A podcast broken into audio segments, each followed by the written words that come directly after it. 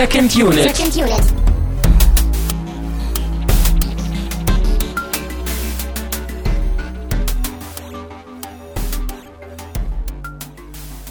Herzlich willkommen zu einer brandneuen Ausgabe von Second Unit. Mein Name ist nach wie vor auch in diesem ablaufenden Jahr Christian Steiner, aber ich habe einen ganz besonderen Gast heute bei mir, nämlich den Tali Barde. Hallo. Hi, servus. Wir, ja, wir haben nicht Star Wars geguckt, noch nicht. Du auch noch nicht, glaube ich. Nee, leider noch nicht, aber mir, mir kribbelt es in den Fingern. Sehr gut. Deswegen, äh, wer hier nachher bei uns in den Kommentaren spoilert, äh, fliegt raus. Ganz eindeutig. Ähm, wir haben noch eine Woche, du hast, glaube ich, auch noch eine Woche vor dir. Genau. Ich habe noch zwei, drei Tage, glaube ich, vor mir, aber es ist furchtbar. Das Internet ist sowieso, sollte man eigentlich meiden in dieser Zeit. Deshalb haben wir uns eben gedacht, holen wir uns doch mal ein ganz anderes Programm in die Sendung. Und zwar dein Film. Ja, sehr geil. Ja. Und zwar ein, ähm, ja, ich will dir da nicht zu nahe treten. Ich frage mal vorsichtig, es ist ein Amateurfilm? Fragezeichen. Doch, das kann man äh, durchaus so formulieren, ja. Sehr gut. Äh, mit dem Titel For No Eyes Only.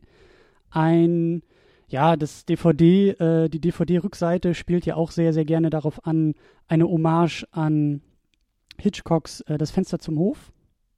Ja, in der Tat. Vor allem das Hommage ist wichtig, weil äh, es ist definitiv kein Remake. Das, Nee. da, da, dazwischen liegt ein himmelweiter Unterschied. Ich wollte sagen, den, den Eindruck hatte ich auch gar nicht. Also man merkt schon, dass, dass äh, ihr euch da dran orientiert habt, so ein bisschen auch abarbeitet, aber in keinster Weise da irgendwie versucht, irgendwas zu kopieren oder irgendwie neu zu machen oder, oder ja, zu remaken. Ja, genau, ja, das ist gut. Genau, wir werden jetzt in dieser Sendung ähm, über den Film sprechen. Ich habe ihn mir äh, gestern Abend angeschaut. Äh, wir hatten da äh, eine durchaus, also für mich war es irgendwie so ein bisschen absurd, aber sehr positiv absurd, weil ich wurde irgendwie vor Wochen und Monaten von einem Kumpel von dir angeschrieben, der gesagt hat, Mensch, ich höre da eure Sendung und ihr macht da ja öfter mal so DVD-Besprechungen, wenn ihr die irgendwie zugeschickt bekommt. Äh, ist das immer noch der Fall, jetzt wo das irgendwie mit Phase 2 und irgendwie Berlin und Kiel und aufgeteilt und äh, äh, gilt dieser Deal sozusagen immer noch? Und ich meinte, ja, könnte man mal gucken, was schwebt dir denn so vor? Und dann kam halt eine E-Mail zurück, die sagte, ja, ich habe da so einen Kumpel, der hat einen Film gemacht und den würde ich dir gerne mal zuschicken und äh, das wäre doch cool, wenn du den besprichst. Und irgendwie ein paar Wochen später sitzen wir beide jetzt hier vor unseren Rechnern und sprechen in Skype und miteinander über eben deinen Film. Zack, genau. Da muss ich mal den äh, Kumpel auch an der Stelle grüßen, den Mickey, wenn ich das darf. Das darfst du auf jeden Fall. Ja. Alles. Ja. ich weiß halt immer noch nicht, entweder ist es ein extrem guter Marketingplan von dir und von euch gewesen oder es gibt diesen Niki tatsächlich, dann grüße ich den auch. Nee, nee, nee, den gibt's wirklich, den gibt's wirklich. Wäre auch blöd, wenn ich das jetzt an der Stelle verraten würde, dass es ihn nicht gibt. Ja, stimmt. Ja, die, die Mystery, das Mystery muss aufgehalten werden. Aber ähm, genau, deswegen werden wir jetzt äh, deinen Film sprechen. Ähm, auch eine, eine äh, sehr ungewohnte Situation hier in der Sendung, weil normalerweise sitzen halt irgendwie äh, in der Regel so äh, zwei Vollnasen, eine davon bin ich, irgendwie vor ihren Rechnern und reden über irgendwas, was meistens aus Hollywood fällt und man meint, es irgendwie teilweise besser zu wissen oder irgendwie einordnen zu können. Das ist was ganz anderes, weil jetzt äh, du warst dabei. Es ist dein Film. Du hast ihn geschrieben, produziert, gedreht, Regie geführt, sogar noch mitgespielt. Ähm, das ist was ganz Neues und was ganz anderes. Deswegen bin ich auch selber sehr, sehr gespannt, wie die Diskussion jetzt hier wird, weil das, glaube ich, des Öfteren auch so ein Blick hinter die Kulissen wird und äh, ich da auch sehr, sehr äh, stark daran interessiert bin, wie ihr das Ganze gemacht habt. Mhm, okay. Ähm, Ruhig gerne aber auch kritisch bleiben. Also äh, es darf jetzt hier kein, äh, kein äh, Honig um den Mund schmieren werden. Sehr gut, sehr schön, ja. Nee, aber es ist halt wirklich, also ich habe mir auch gestern noch das Making-of angeguckt und ähm, ich habe so in diesem Jahr, im Jahr 2015, ähm, es wird zu viel, zu, also ich habe auch ab und an mal eine Kamera in die Hand genommen. Ein Kumpel von mir macht äh, Musik und ähm, Ja. hat bei so einem Hip-Hop-Turnier mitgemacht auf YouTube und äh, ja, irgendwie, also wir haben ja letzten Sommer ein bisschen was gemacht, äh, dieses Jahr halt und es war halt irgendwie, glaube ich, eine ähnliche Stimmung wie bei euch, dass man gesagt hat, okay, wir wollen was, wir müssen was machen, wir nehmen eine Kamera in die Hand und wir legen einfach los und gucken, was bei rumkommt. Und äh, deswegen fand ich das Making-of auch so schön, da werden wir vielleicht nachher auch noch ein bisschen drüber sprechen, ähm, äh, wo, dann, wo dann auch irgendwie gesagt wurde, dass ihr halt sehr stark einfach beim Machen gelernt habt und äh, das, äh, da habe ich mich ein bisschen wieder, wieder gefunden. Ja. Aber vielleicht sollten wir am Anfang auch noch ein bisschen über dich reden, bevor wir zu dem Film kommen. Ähm, weil du halt, ähm, du bist der Regisseur, du bist der, der, wie sagt man, nicht der Pate, aber du bist so die, die leitende Instanz, glaube ich, gewesen bei diesem ganzen Projekt, oder? Ja, ja, ich habe äh, tatsächlich von dem Team den Stromberg-Spitznamen der Papa immer bekommen. Sehr schön. Äh, ähm, ja, es ist äh, tatsächlich also ähm, gestartet aus einer Film AG heraus, die ich äh, damals an meiner ehemaligen Schule gegründet habe.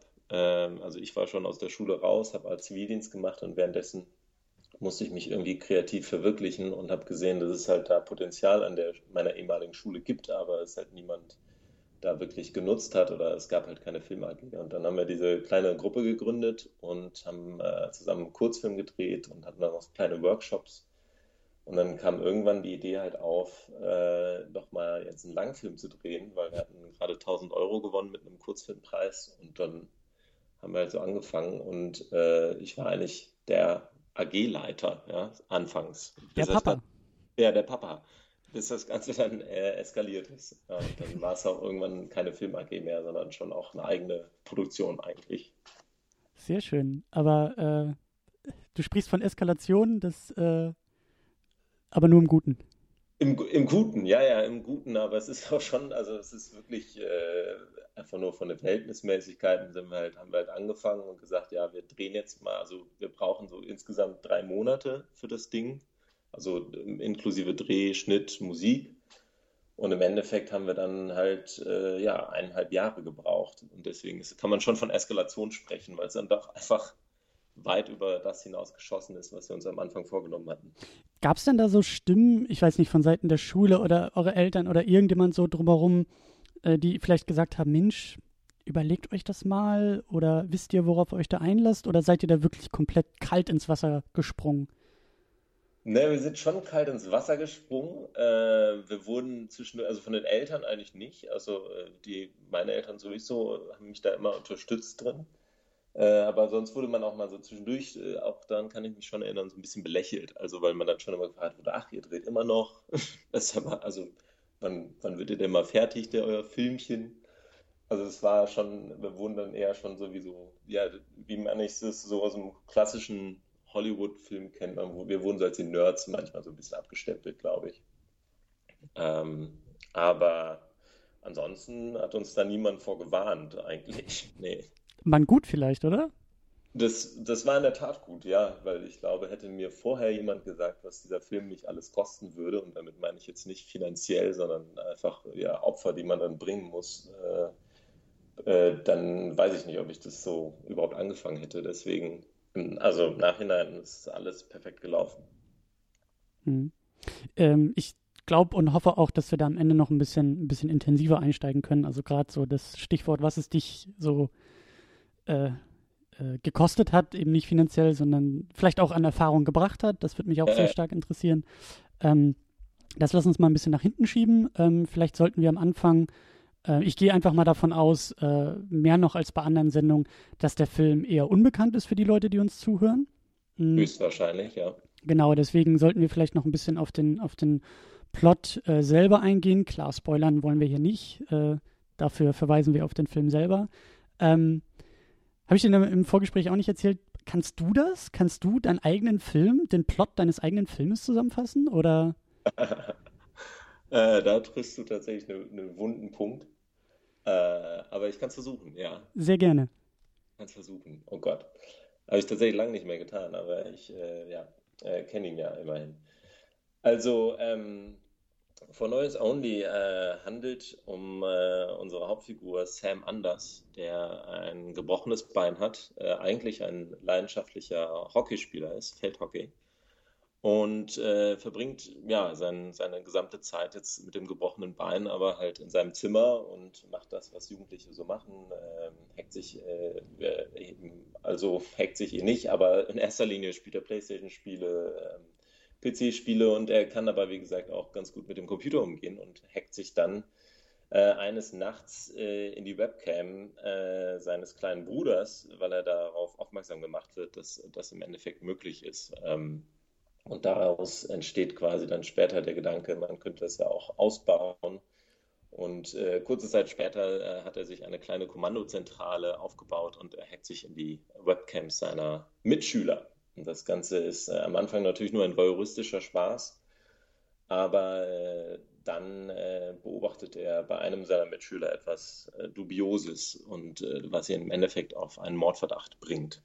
Mhm. dazu kommt noch die, eine kleine Liebesgeschichte beziehungsweise ein, ein Mädchen, ähm, der Co-Star des Films quasi. Und die beiden äh, fangen an, den Film, äh, den, den Fall auf eigene Faust in die Hand zu nehmen. Hm, mir fällt gerade auf, jetzt wo du den Plot nochmal so zusammenfasst, ähm, die Prämisse spiegelt euch ja vielleicht auch als Gruppe so ein bisschen wieder, oder? Was so im Kleinen anfing, so als kleines, als kleines Mini-Projekt, ja, erstmal beim Bruder in die Kamera hacken, äh, zieht dann immer größere Kreise und zieht nachher irgendwie so den, die halbe Schule irgendwie mit sich. Also das. Äh, interessant, ja doch, stimmt. Ja. Hab ich noch gar nicht gesehen, ja, doch. Aber ähm, äh, das, das nur so nebenbei. Ähm, genau, wir haben ja schon erwähnt, du hast die Regie geführt, du hast das Drehbuch gesch äh, geschrieben und du hast auch den Schnitt übernommen und so wie ich das im Making-of gesehen habe, hast du, glaube ich, noch, äh, so wie alle anderen auch, noch drei Millionen andere Aufgaben übernommen. Also äh, da fiel so das Stichwort, dass irgendwie jeder alles macht bei euch in der Produktion. Äh, stimmt das so? Also war das auch so dein Eindruck? Das stimmt absolut. Also es ist, äh, und ich, und ich finde es fast schon schade, dass wir das wahrscheinlich in Zukunft, wenn wir weiter Filme machen dürfen, wird es nicht wieder so sein. Aber es war bei uns so, dass zum Beispiel am zweiten Drehtag dann halt auch der Hauptdarsteller, der Benedikt, äh, in Szenen, wo er nicht vor der Kamera stand, halt den Ton gemacht hat und den Ton geangelt hat. Oder unser Tonmann ist dann einfach irgendwann vor die Kamera gesprungen, weil ich gesagt habe, hey, du passt doch eigentlich ganz gut auf die Rolle. Und äh, manchmal hat man, also manchmal waren wir nur zu viert am Set, das heißt, also zwei Schauspieler, Kameramann und ich. Und ich habe dann irgendwie den Ton in so ein Stativ geklemmt und mit dem Fuß noch einen Dolly angeschoben, während ich gleichzeitig noch irgendwas festgehalten habe. Und der Kameramann hat sowieso alles irgendwie gleichzeitig gemacht. Also es war schon ja, es war so, wie, wie es im Making auch gesagt wird. Es war eine Jeder macht alles Produktion. Ja, du sprichst schon vom äh, Kameramann Louis Burke, war das, den ihr auch liebevoll MacGyver getauft habt. In der Tat, ja. Das, äh, das ist er heute auch immer noch. Hat sich nicht geändert.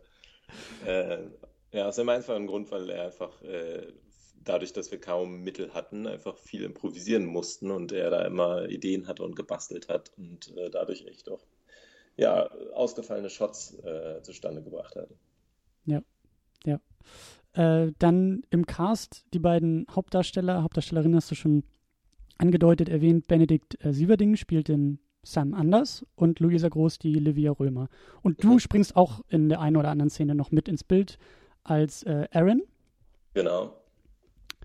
Ja, wie bist du, wie bist du auf die Leute gekommen? Also sind das wirklich, sind das noch Leute aus der, aus der AG? Äh, wie, wie, wo, wo, wo, ja, woher kennst du die? Das, äh, ja, es sind in der Tat größtenteils Leute aus der AG gewesen. Ähm, lustigerweise den Louis, also den Kameramann, habe ich äh, kennengelernt bei meinem Abiball, den er nämlich gefilmt hat, weil er war ein paar Stufen unter mir. Und äh, wie das halt so ist beim Abiball, da hat man dann auch irgendwann ein paar mehr Kölsch getrunken. Äh, hier in Köln trinkt man Kölsch. Ähm, und naja, und dann sah ich ihn da mit dieser Kamera rumlaufen und er hatte so einen, so einen, so einen kleinen äh, Tripod auf Rollen äh, und irgendwie sah das Ganze dann doch relativ professionell aus. Und dann bin ich zu ihm hin und habe ihn irgendwann angesprochen meinte, ey, wir müssen mal, wir beide, wir müssen mal zusammen, wir müssen mal was zusammen machen. Und das ist dann tatsächlich Monate später dann passiert, äh, wie gesagt, in Form dieser Film AG und auch in der Form eines ersten Kurzfilms gemeinsam. Äh, daraus hat sich die Zusammenarbeit mit Louis und auch die Freundschaft ergeben. Ähm, Benedikt genauso, den kannte ich von der Film AG. Ähm, der war vorher mir bekannt in der Schule, also man läuft sich aber den Weg.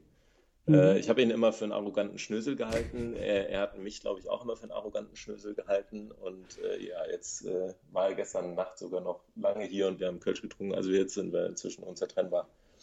Ähm, und dann äh, gibt es noch die Luisa, äh, die die weibliche Hauptrolle übernommen hat. Und sie war tatsächlich eine der wenigen, die nicht von Anfang an der Film AG eigentlich mit dabei war. Es war halt so, dass wir ja eine weibliche Hauptrolle brauchten und nicht wussten, wer das jetzt eigentlich übernehmen soll. Und dann haben wir ein, ein Casting ausgeschrieben an der Schule. ähm, und dachten, da werden wir jetzt auch überrannt, äh, weil wir hatten mit diesem Kurzfilm eigentlich schon so ein bisschen auf uns aufmerksam gemacht und den kannte man in der Schule und den fand man auch äh, größtenteils ganz cool.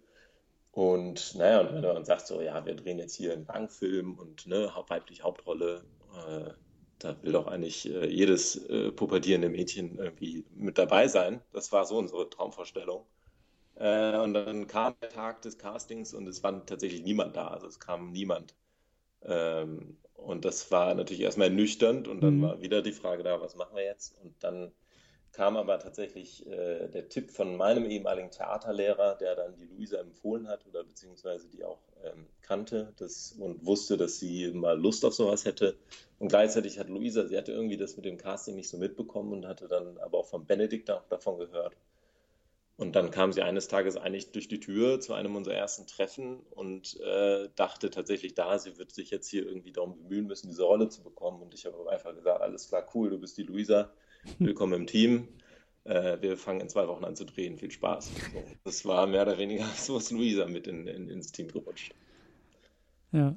Und also sie, sie war wirklich das erste Mal vor der Kamera und Benedikt. Sie hat das erste Mal überhaupt geschauspielert und äh, ich habe sie auch vorher noch gar nicht also vorsprechen lassen oder sowas. Das war einfach ein kompletter Glücksgriff, dass sie dann tatsächlich auch noch äh, ja einfach am ersten Drehtag ein wahnsinniges Naturtalent äh, an den Tag gelegt hat oder auf jeden Fall im Film äh, wahnsinnig gut auch funktioniert. Mhm. Ja. Ja, lass uns mal ein bisschen ähm, zum Film kommen. Mhm. Wir wollen das Ganze und wir werden das Ganze auch spoilerfrei halten. Ähm, keine Sorge, aber ähm, ja, wir müssen ja auch ein bisschen über den Film selber sprechen. Ja, mhm. für ja, mich. Ich, hm? ich versuche es mit den Spoilern. Ich habe tatsächlich schon mal bei einem meiner ersten Interviews früher fertiggebracht, den Film zu, also das Ende zu verraten. Das ja, das, das wollen wir nicht. Das, das würde ich sogar, das würde ich sogar ja. noch rausschneiden. Da würde ich dich dann nachträglich zensieren. Da würde ich, okay. würde ich den Star Wars Trailer reinschneiden oder sowas an der Stelle. Wenn ihr Chewbacca hört, dann wisst ihr warum. Ähm, nein, aber ähm, also ich, ich hatte ja ähm, durch die E-Mail ähm, von deinem von deinem Kumpel äh, wurde ich ja halt eben, also das, das war ja meine Hinführung auf den Film. Mhm, ähm, ja. Das ist ganz halt so als, als Hobbyprojekt oder als ja, äh, Nachwuchsprojekt, Schülerprojekt, irgendwie so in dieser in dieser Ecke. Aber ich war, ich war schon, schon sehr erstaunt und, und äh, also positiv begeistert. Ihr habt ein DVD-Release, dann habe ich gesehen, ihr hattet auch irgendwie letztes Jahr ein, ein Kino-Release. Also das Ganze ist ja schon ein wenig größer als, als so ein, ähm, in Anführungszeichen, typisches Erstlingswerk oder typisches äh, Schülerprojekt. Also ihr habt ja schon sehr, sehr große, ähm, ja, sehr große Möglichkeiten irgendwie auch bekommen im Nachhinein. Ähm, deswegen war ich auch sehr ähm, sehr gespannt auf den Film. Ich wusste wirklich nicht, was mich erwartet, was, was, was, es, was es genau wird. Und für mich ist das Ganze wirklich eine sehr starke ähm, Stilübung, so würde ich das irgendwie nennen. Also man, man merkt, klar, es ist ein Amateurprojekt. Es ist, äh, es läuft nicht alles hundertprozentig rund, wie man das jetzt, ich meine, wir kommen aus der letzten Sendung Fast and the Furious 7 und gehen irgendwie mhm. in Star Wars das ist völlig klar, dass es ganz andere ähm, ja, ja. Kategorien und Regionen sind. Aber was mir sehr insgesamt sehr, sehr gut gefallen hat, ist wirklich diese, diese, ähm, ja, diese, man, man sieht euch beim Machen zu, man sieht euch auch beim Lernen zu und es ist halt immer wieder schön gewesen. Ihr habt sehr, sehr viele schöne kleine Ideen mit einbauen können. Ja. Ähm, und äh, das, das ist wirklich, also es ist, es ist, ich finde es immer noch schwer, den Film irgendwie zu beschreiben und zu fassen, weil es halt eben irgendwie schon also man merkt die Ambitionen bei euch. Man merkt wirklich auch, dass ihr da irgendwie ein bisschen auch in was, so in dieses kalte Wasser gesprungen und gefallen seid, aber es macht Spaß, euch beim Schwimmen auch zuzugucken. Yeah. Muss man so auszudrücken. Also, äh, ich weiß nicht, ich weiß nicht, wie das für dich ist. Ich weiß auch nicht, wie, wie mittlerweile dein Bezug zu dem Film ist, der dich jetzt auch so viele Jahre begleitet. Und äh, ähm, ja, ich weiß nicht, wie so deine Position dazu ist. Äh, doch, also ich sehe das eigentlich genau ähnlich. Es ist äh, für uns ist das, also da ist wahnsinnig viel Herzblut in diesen Film geflossen. Äh, und, und das merkt man dem Film, also ich merke das immer wieder und für mich ist es auch, oder ich glaube viele, der, die da mitgemacht haben, ist der Film auch so ein Kapitel halt in unserem Leben, ja, und erinnert uns an eine bestimmte Zeit. Es erinnert uns an diese Zeit, wo wir tatsächlich über ein Jahr lang uns am Wochenende getroffen haben und an diesem Film gebastelt haben und gedreht haben. Mhm. Ähm, und, und ich glaube, äh, dass gerade auch eben dieses äh, Machen aus der Intuition raus, weil wir wirklich, also keiner von uns wusste so richtig, wie man, also die, dieses Handwerk filmen, wie man das eigentlich, äh, ja, wie man das macht. Ähm, bis auf so ein paar Bücher, die ich gelesen hatte und halt selber äh, natürlich durch viele Filme gucken äh, mir so ein bisschen angeeignet habe. Aber ähm, und ich glaube, dieses aus der Intuition raus, das war was total Befreiendes und was wir jetzt merken bei Projekten, die danach entstanden sind oder die wir jetzt in der Vorbereitung haben, dass man da jetzt immer mehr, immer verkopfter dran geht, weil mhm. man immer, weil man hat diese Erfahrung, man ist es wie als hätte man es jetzt quasi gelernt. Und jetzt weiß man auf einmal, was man da tut und man, man macht nicht mehr ganz so viel aus dem Bauch heraus. Und das ist äh, ja schwierig. Also eigentlich äh, dieses, dieses Bauchgefühl wieder auf das Bauchgefühl zu vertrauen und weil dadurch entstehen dann wirklich ja auch äh, zum Teil ja so eher außergewöhnliche Sachen oder wie du gesagt hast, wo wir so unseren Stil irgendwie versucht haben zu finden. Mhm. Mm, und ich glaube, was der Film ja auch hat, dadurch, dass wir den so, dass er natürlich auch wie jeder andere Film äh, unchronologisch gedreht wurde, ja, wie fast jeder andere Film, muss man ja heutzutage sagen. Ähm, aber äh, dadurch haben wir natürlich angefangen mit so kleinen Szenen, äh, die grauenhaft geworden sind, äh, in jeder Richtung. Und später, dann nach 40 Drehtagen, haben wir dann halt, wussten wir, wo wir die Lampen hinstellen und wie man das Mikro halten muss und all sowas. Ähm, und am Ende wird das alles zusammengewürfelt und durcheinander geschnitten, sodass es jetzt quasi so ein ja, eine schöne Suppe ist, so, wo es auch eben, wie du gesagt hast, so Höhen und Tiefen gibt, aber es gibt, glaube ich, so einen charmanten Unterton, der da drunter liegt. Und das ist eben dieser, ja, dieser, einfach dieser von Spaß getriebene Entdecker, ja. glaube ich, ja. Ja. Äh, Ton ist auch ein gutes Stichwort. Ähm, ich glaube, ihr hattet da auch des Öfteren irgendwie nachsynchronisieren müssen, äh, oder? Also das äh, das war so mein Eindruck, dass ich irgendwie auch dachte, ja, Ton ist schon immer scheiße am Set. Also, Ton ist echt, äh, ja, ja, das ist. Es gibt auch leider immer viel zu viele Situationen, wo man beim Drehen dann immer sagt, ach komm, wir scheißen jetzt auf den Ton. Mhm. Äh, und das macht sich aber im Endeffekt dann immer, das, da kriegt man immer dann die Rechnung für später. Ähm, bei uns war es tatsächlich oft einfach, lag es daran, dass wir halt auch nicht die Kapazitäten hatten. Also wenn man jetzt zum Beispiel auf einer Straße dreht, ja, und man ja, äh, ja. denkt, irgendein Nachbar will jetzt seinen Rasen genau jetzt mähen. Äh, und dann hat man halt, wenn man das in Kauf nimmt, hat man halt alle zwei Sekunden mal einen Rasenmäher im Ton und dann halt mal wieder nicht, wenn man es später schneidet. Und deswegen mussten wir es dann nachsynchronisieren. Normalerweise hat man natürlich dann eigentlich eine große Produktion und man hat seine, seine Setrunner, die dann hinrennen und dem Nachbarn wie ein paar Kröten in die Hand drücken, damit er das auf morgen verschiebt, das Rasenmähen. Das hatten wir nicht. Ja. ja. Ja, ja, das bisschen, was ich so an praktischer Erfahrung mal gesammelt habe, war halt im Musikvideobereich und da war ich echt, ich war immer froh, dass Ton nie ein Thema war, ja. weil nachher das äh, Musikstück ja drüber gelegt wird und fertig ist die Laube. Aber ja, das, ähm, aber auch das macht es irgendwie charmant. Also das ist wirklich, äh, äh, sag ich ja, man, man, man sieht euch irgendwie auch so beim, beim Lernen und auch beim Machen zu. Und ähm, das Stichwort, was du auch äh, gegeben hast, Intuition, Bauchgefühl, ist eben auch sehr, sehr schön mit anzusehen. Ähm, als Beispiel, ihr, ihr versucht da sehr direkt und sehr schnell einzusteigen in den Film. Also ähm, ich glaube sozusagen meine Befürchtung, die ich im Nachhinein erst hatte und die halt nie aufkam, beziehungsweise sofort widerlegt war, ist so dieses typische bei Amateurprojekten, glaube ich, so diese, ähm, klar, man macht das irgendwie zum ersten Mal und es ist vielleicht irgendwie auch der, der Versuch liegt irgendwie nahe, so viel Information wie möglich ja irgendwie zu übermitteln. Und mhm. die ja. Frage bei Filmen ist ja immer, wie man Informationen irgendwie übermittelt. Ja, also ja. Vorgeschichte, Backstory, äh, Charakterisierung, wie man das Ganze macht, ohne sich hinzustellen und irgendwie eine Figur zu haben und zu sagen, ja, bestes Beispiel hier Star Wars. Wir hatten auch im Sommer über die Prequels geredet. Die machen, Star Wars Episode 1 bis 3 machen den riesengroßen Fehler, dass immer wieder Leute darüber reden, was für tolle Freunde sie sind und was sie für Abenteuer erleben und man sieht aber nichts davon. Man, man kennt die Figuren nicht, man hört immer nur Gerede, wie toll die seien. Und äh, um da mal irgendwie gleich das Lob auszusprechen, das macht ihr besser als George Lucas in den Prequels, ja. Äh, ihr fallt halt nicht so in, in, in diese Falle. Ihr habt eben gleich einen direkten Einstieg, das geht gleich irgendwie in einer in der Sporthalle los beim, beim Hockey. Man merkt schon gleich, ja, Sam und Aaron, die können nicht miteinander, da ist irgendwie was passiert. Man kriegt irgendwie gleich mit, mit dieser äh, Verletzung und sowas alles. Also das geht sehr, sehr, es geht sehr, sehr gut los, ja. Ihr habt ja keine großen Monologe, so wie ich das jetzt gerade mache. Ähm, sondern äh, äh, ihr schafft das auch oft über Requisiten, über die Zimmerausstattung, über irgendwie auch Schreibtisch von Sam, wenn die Kamera öfter mal so rüberschwenkt, die Poster, die im Zimmer hängen. Das alles charakterisiert halt eben auch sehr, sehr gut. Ja, ja, ja.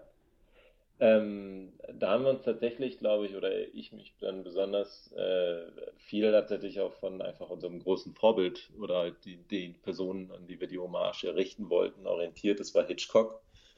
Mm, und wenn einer das visuelle Erzählen des Kinos äh, vorangebracht hat, dann halt Alfred Hitchcock. Also ähm, er wusste wie kein anderer, wie man ja eben ohne Worte auch äh, Filme erzählen kann. Und man kann tatsächlich die meisten Hitchcock-Filme, glaube ich, den Sound ausschalten und man versteht immer noch einen Großteil der, der Geschichte. Mhm. Mm, und äh, das war von uns, äh, war oder für mich dann auch ein Ansporn, auch immer zu belegen. Also eben, es ist halt, Film ist ein visuelles Medium und ich habe auch das Gefühl, dass es, äh, und da muss ich jetzt auch leider ein bisschen gegen den deutschen Film ausholen, hm. oft äh, ja einfach ja heutzutage nicht mehr so so wahrgenommen wird, also oder beziehungsweise da andere Herangehensweisen geben, äh, gibt und dadurch die manchmal diese visuelle Kraft des Erzählens ein bisschen zu kurz kommt. Ähm, und äh, ja, ich, ich, ich habe tatsächlich gestern noch eine, eine, tolle Doku gesehen, die ist aber auch schon was äh, älter, äh, über dieses Buch, was es gibt zwischen Hitchcock und mhm. Äh, François Truffaut. Ähm, und die Doku heißt, glaube ich, einfach genau Hitchcock Truffaut. Äh, und da ist es einfach, ja, es ist, äh, Hitchcock ist unheimlich äh, guter, gutes Vorbild, von dem man äh, lernen kann. Ja? Aber man darf eben, und das ist halt die Gefahr, nicht äh, in Versuchung kommen, ihn kopieren zu wollen. Hm. Das haben wir dann halt versucht, auch eigentlich irgendwie zu vermeiden. Aber ja. Aber Hitchcock war schon im Vorfeld tatsächlich äh, so als Leitbild irgendwie da. Also wie, wie, wie kam es dazu? Also war das eine bewusste Entscheidung zu sagen, hey, Fenster zum Hof, lass uns da irgendwie mal was draus machen? Oder ist das eher nachher gekommen? Oder nee, es, das? das? war schon bewusst, äh, weil es tatsächlich äh, mir einfach irgendwann aufgefallen ist, als ich irgendwie halt, ja, ich glaube, ich war 18 äh, und ja, bin auch eigentlich mit dem amerikanischen Hollywood-Kino so groß geworden und, und, und gucke, wie gesagt, selber sehr viele Filme. Äh, und, und dann ist mir irgendwann aufgefallen, so wow, ich kenne eigentlich so kaum was äh, was ja, die alten Werke, also die großen Klassiker, die ja eigentlich in den neuen Filmen immer wieder auch referiert werden oder sie werden halt auch äh, geremaked. Ähm, und dann habe ich mir so eine Alfred Hitchcock äh, Collectors DVD Edition Box gekauft und mir alle seine Filme hm. angeschaut. Und dann auch das äh, berühmte Buch halt gelesen, Hitchcock Truffaut, äh, was auch für jeden Filmemacher eigentlich so eine kleine Bibel ist, glaube ich ähm, die man, also es gehört zu den wenigen Büchern, die man gelesen haben sollte über das Filmemachen. Ähm, und äh, dann war die, diese Verbindung von zu Fenstern im Hof, äh, Fenster zum Hof war, glaube ich, einfach ein Film, der mich seit langem ähm, so richtig wieder auch meine, meine Fingernägel in, mein, in meinen Armsessel hat krallen lassen. Also einfach, weil ich da, weil es geschafft hat, mich so unter Spannung zu setzen. Äh, und dann habe ich mich danach besonders gefragt, so, okay, wie hat dieser Film es geschafft? Er ist von 1954. Mhm. Äh, es werden heutzutage Filme unter ganz anderen Bedingungen gedreht und die schaffen das nicht. Ja, also was, was ist daran? Also es muss tatsächlich in der, in der Art und Weise dieser, dieses Geschichtenerzählens auch sein. Und dann habe ich mich äh, damit mehr auseinandergesetzt und dann kam aber irgendwie äh, die Verbindung oder die Idee zu einem Film, war dann eigentlich nur so, eine, ja, so ein Zufall, so eine Schnapsidee. Die kam dann irgendwann nachts auf einmal so. Da war sie auf einmal da. Also kam das Ganze eher aus so einem ähm, erst theoretischen Verstehen heraus? Du hast, du, hast, du hast dich mit Filmen mehr auseinandergesetzt, du hast sie verstehen wollen, die Mechanismen, die Funktionsweisen und dann bist du zum Filmemachen gekommen. Oder äh, habe ich das falsch äh, verstanden? Nee, schon. Ich glaube, ich, da bin ich dann ins seriöse Filme machen. Oder was heißt seriöse? Aber da hat sich der, der Wunsch, glaube ich, dann verfestigt zu sagen, okay, ich will Richtung Regie gehen. Äh, ich habe, glaube ich, äh, also schon früh als Kind äh, habe ich immer viel Comics gezeichnet, also äh, habe dann auch Zeichentrickfilmchen gemacht oder äh, mit Lego irgendwelche Trickfilme gemacht. Und dann bin ich aber irgendwie davon auch nochmal abgekommen später und habe dann eigentlich hauptsächlich geschauspielert, als ich dann ein Jugendlicher war und dann war aber irgendwie an dem Punkt war dann so klar, okay, nee, ich will eigentlich wieder Richtung dieses hinter die Kamera und, und, äh, und Geschichten erzählen und das, das, ja, die, die Zügel in der Hand haben quasi. Mhm. Und dann kam halt, dann kam die äh, seriöse Auseinandersetzung mit dem Medium erst, glaube ich. Spannend, sehr, sehr spannend. äh, die, die Dokumentation des Buch, das habe ich eigentlich auch noch vor mir. Also ich habe auch neulich gesehen, dass die Doku dazu rauskam. Ja. Und äh, das äh, steht auch ganz oben auf meiner Liste. Egal, ob ich erst das Buch lese und dann irgendwie die Doku gucke, aber ähm, Es ist, ja, Ja. es ist, äh, also ich habe die Doku gestern geschaut und habe dann äh, meiner Freundin geschrieben, ich, ich muss jetzt, ich muss jetzt drehen, ich muss morgen irgendwas drehen. Und dann hat sie, sie hatte die Doku gestern tatsächlich dann nämlich auch geschaut und äh, also getrennt voneinander. Und sie hat dann so geschrieben und sie hat, hat eigentlich, äh, also ist keine äh, Filmschaffende, hm. aber sie hat mir dann auch geschrieben, so jetzt, jetzt will sogar sie was drehen, ja. Also das ist, macht einfach Bock tatsächlich. sehr schön, ja. Ja. ja. Genau, aber schlagen wir langsam wieder den Bogen zurück zum Ja, Film. ja, ja, gerne. Ähm, genau, also ähm, neben, neben den technischen Aspekten oder auch den Drehbuchaspekten ähm, gibt es vielleicht auch ein paar inhaltliche Sachen, die, die äh, ja spannend sind und auch wichtig zu erwähnen. Und das ist, ähm, glaube ich, an erster Stelle auch das Thema Überwachung irgendwie.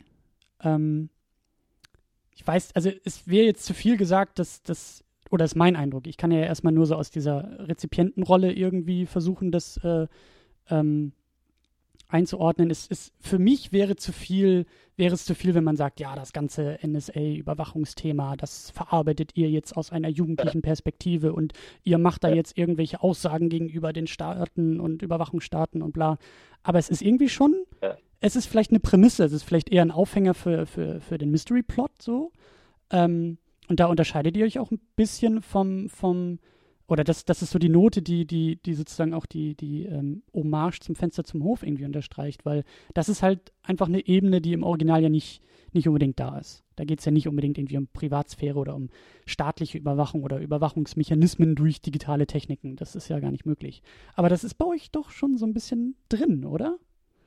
Na, es geht, glaube ich, gerade im, äh, also im Original und bei uns dann im Endeffekt auch äh, um, um Voyeurismus. Und äh, das ist quasi so, ne? Voyeurismus ist dann ja nochmal Ja. übergelagert über, über Überwachung und äh, warum man eigentlich überwacht, aber warum wir es spannend finden, eigentlich anderen Leuten beim Leben zuzuschauen. Also warum wir, äh, warum man, man, man kennt das ja, man läuft irgendwie spazieren und dann äh, kann man abends, wenn dann äh, bei den Leuten die Lichter an sind, kann man ja bei denen vielleicht auch mal ins Haus schauen und die Wohnung schauen und Mhm. irgendwie, man guckt halt immer hin, so, weil das interessant ist. Und nur um zu sehen, manchmal, was für Ikea-Möbel haben die jetzt sich jetzt gekauft.